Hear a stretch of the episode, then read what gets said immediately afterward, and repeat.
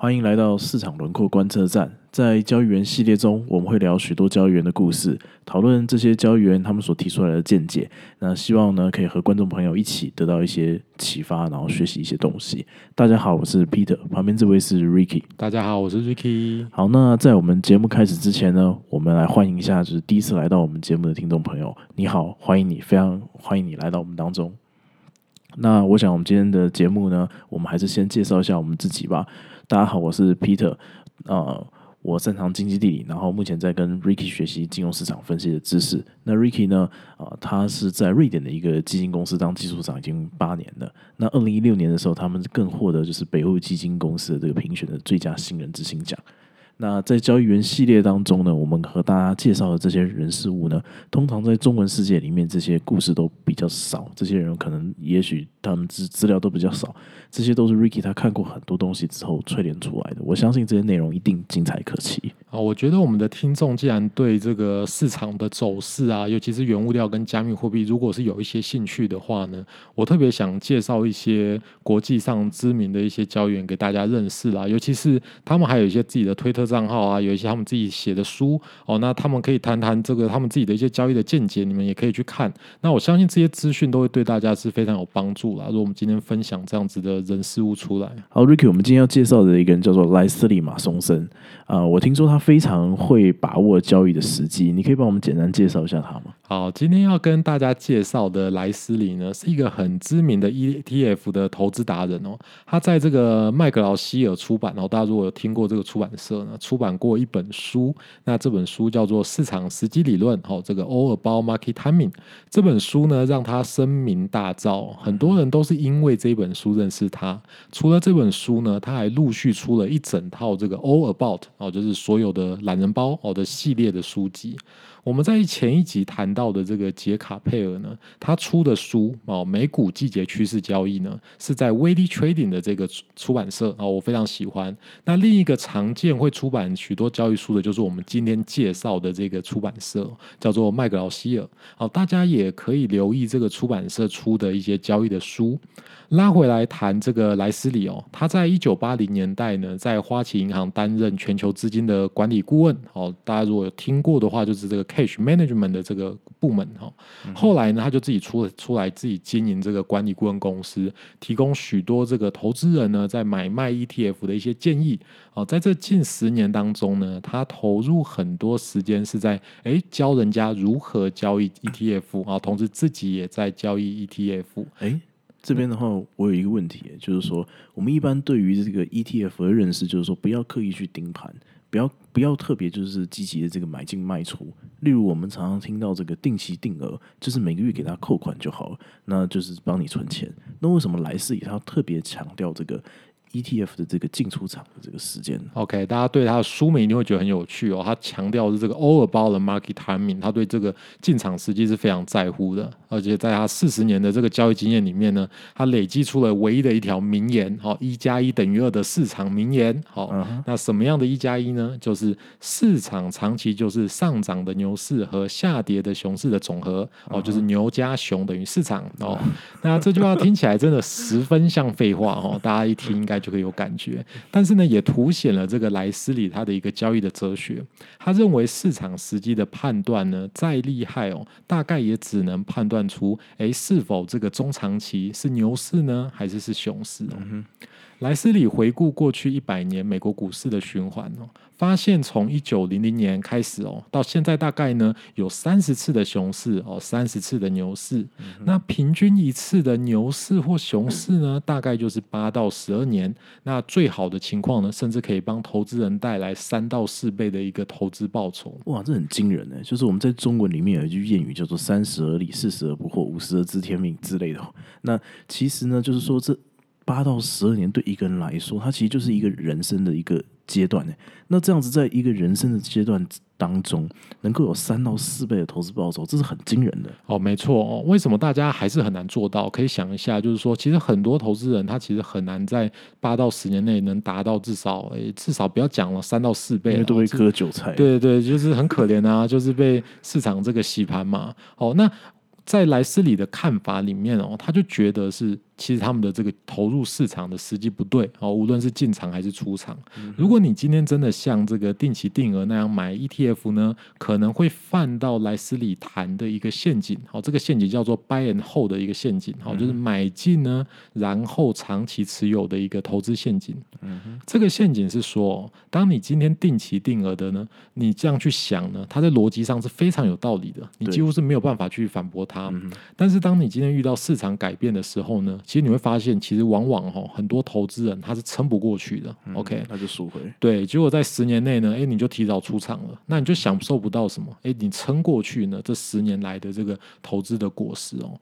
所以虽然说是买 ETF，但是呢，在莱斯里的想法里面呢，他认为你还是要聪明的买，需要去动态的在不同的 ETF 之间哦去切换、去分配你的投资组合。OK，这听起来蛮有意思的。那莱斯里他在关于这个牛市和熊市的判断上面，他有提出什么样的判断准则吗？OK，根据刚刚的这个一加一等于二哦，市场每八到十二年会有一次牛熊市的这样子的变化呢，诶，他就去研究，他就发现呢，我们在市场里。里面呢，可以使用五十或两百天的移动平均线作为参考。嗯，五十跟两百是什么概念呢？一般的市场呢，一个月开盘大概是二十二天。所以五十就大约是两个月又一周，好，那两百天大概就是九个月，好，那如果是加密货币，那可能要稍微调整了，哈，像我们前面几集有在谈这个这个比特币啊、以太币啊，他们可能一个月开盘就是满满的整个月哦，三十跟三十一天这样子。哎，你这边讲到这个五十天的这个平均啊，这个概念是不是和我们上一集就是交易员系列然后第二集那个杰卡佩尔他谈到的这个美股的季节循环的五十三天？它是不是其实蛮接近的？那这个五十和两百的移动平均，它具体？是什么意义呢？好，我们用两百天的这个移动平均线来思考，就好像说有一个长期投资人，好，他在过去两百天呢，零零散散的买进了一个标的，好，他的平均的买进成本呢，你就可以想象成就是什么呢？过去两百天的市场价格的一个平均值，好，这个值会随着时间往前一直移动，好，平常这样子的长期投资人呢，他是不会频繁的参与市场的，所以当价格跌破两百的这个移动平均线的时候呢，意思是什么？意思就是这个。交易人呢，他就被迫的卷入到市场里面哦，因为以前呢，在两百日线上面呢，哎，对他来说。都在它的平均成本以上嘛，所以对他来说只是赚多赚少的问题啊，对不对？但如果你今天跌破了两百日的日线，哎，我就开始有什么？开始会亏钱了哦。那更糟糕的事情是什么？这些长期投资人呢，他是有时间成本的。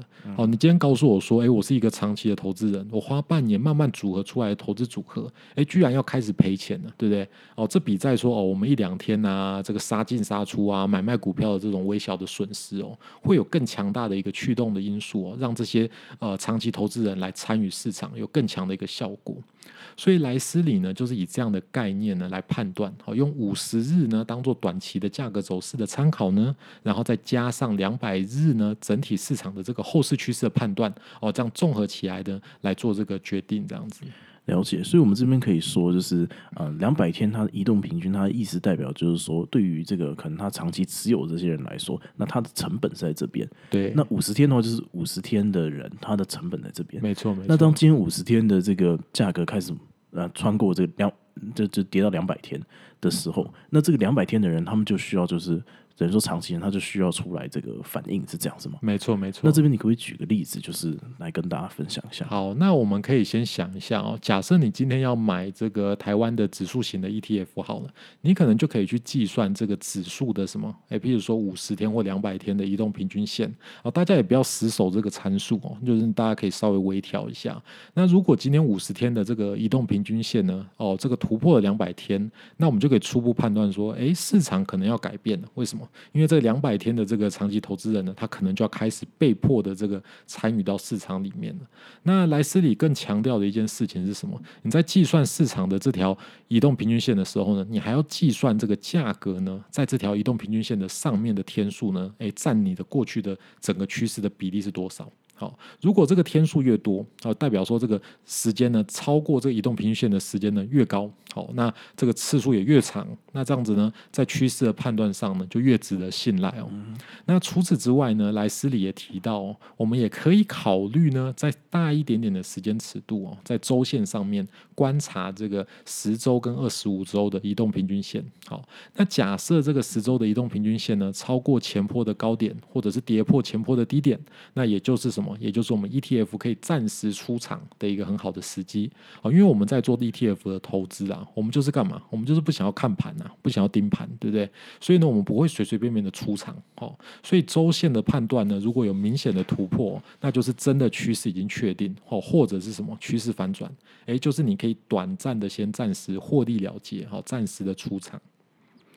哎，可是我知道，就是很多人对这个移动平均，他的批评就是说，这些移动平均的数字呢，它的计算会有滞后的一个问题。比方说，像之前在 crypto 里面，就是说，哎，当今天我五十天，就是啊，就是两百天贯破五十天的时候，它其实早就已经开始跌了。所以，如果我这时候再卖的话，我我我已经跌一千块了，我已经跌一万块了，这样子。那啊，这也是多数人对于使用这个趋势线做交易呢，会这个不太放心，或者是不太愿意的一个很明显的一个一个想法哦。那莱斯里他是用什么方法解决这个问题呢？他建议我们哦，用十周跟二十五周依然去使用它，然后来去找这个前坡的低点或高点，用这个价位当做一个基准。只要今天价格呢超过这个呃前坡的高点或低点呢，大概譬如说到四趴左右的位置呢，你就可以考虑，哎，那你可能可以买入或卖出。所以他把这个。叫做四趴价值法，好，这个叫做 value for person 的，好，value for person 这样子。那因为均线呢，先天会有这滞后的问题嘛，像你刚刚提到，你在计算上呢，你就是没有办法，它就是会有延后的效果这样子。所以我们固定用一个比例呢来计算呢，就可以确认什么？确认我们的这个交易价格呢，可能可以呃更好的抓到先机，好，是一个更好的判断进场时机的方式。原来如此，那我想我们今天就先到这边。我今天帮各位听众朋友就是呃呃。总结一下，这个今天我们谈这个莱斯里他对于这个交易的见解。由于他本身就是投资 ETF 的背景，所以他更重视大一点的时间尺度。那他认为呢，市场就是呃就是一加一等于二，牛市加熊市等于整个市场。所以呢，你在交易的时候，很重要的一件事情就是莱斯里他认为你需要去判断，就是哎现在市场将要是牛市还是熊市。那莱斯里呢，他提出的啊三个就是他他提他提出判断的方法呢有三个重点。那第一个就是五十天和两百天的移动平均线，你可以去观察，就是说这里面是不是有一些突破的关系，那你就可以知道，就是说，哎，市场是不是要转换了，是不是要转牛，是不是要或或者是是不是要转熊这样子。好，那第二个重点就是说，哎，在周线上面也是可以来考虑的，因为 ETF 就是我们通常会持有比较长，所以我们可以看大一点的这个时间尺度。那莱斯里这边呢，他建议就是说，我们可以看十周或者是二十五跟二十五周的这个走势，那利用这个前低跟前高，我们来可以来判断这个出场的这个时刻。好，那第三个重点就是说，呃，由于这个均移动平均线呢，它会有一些先天的这个呃。限制就是说，它的这个呃价位会会有延迟的现象，所以莱斯里建议你可以用四趴的法则做一个反弹的这个啊判断的一个参考。那其实我觉得，就是更重要的不是这个啊，就就我想这个重点不是说呃这个趴数是四趴还是三趴还是五趴，就大家可以就是自己根据这个样子的一个想法，那来来做判断这样子。好，那我想我们今天就到这边告一个段落。This is Market Profile，我们下次再见。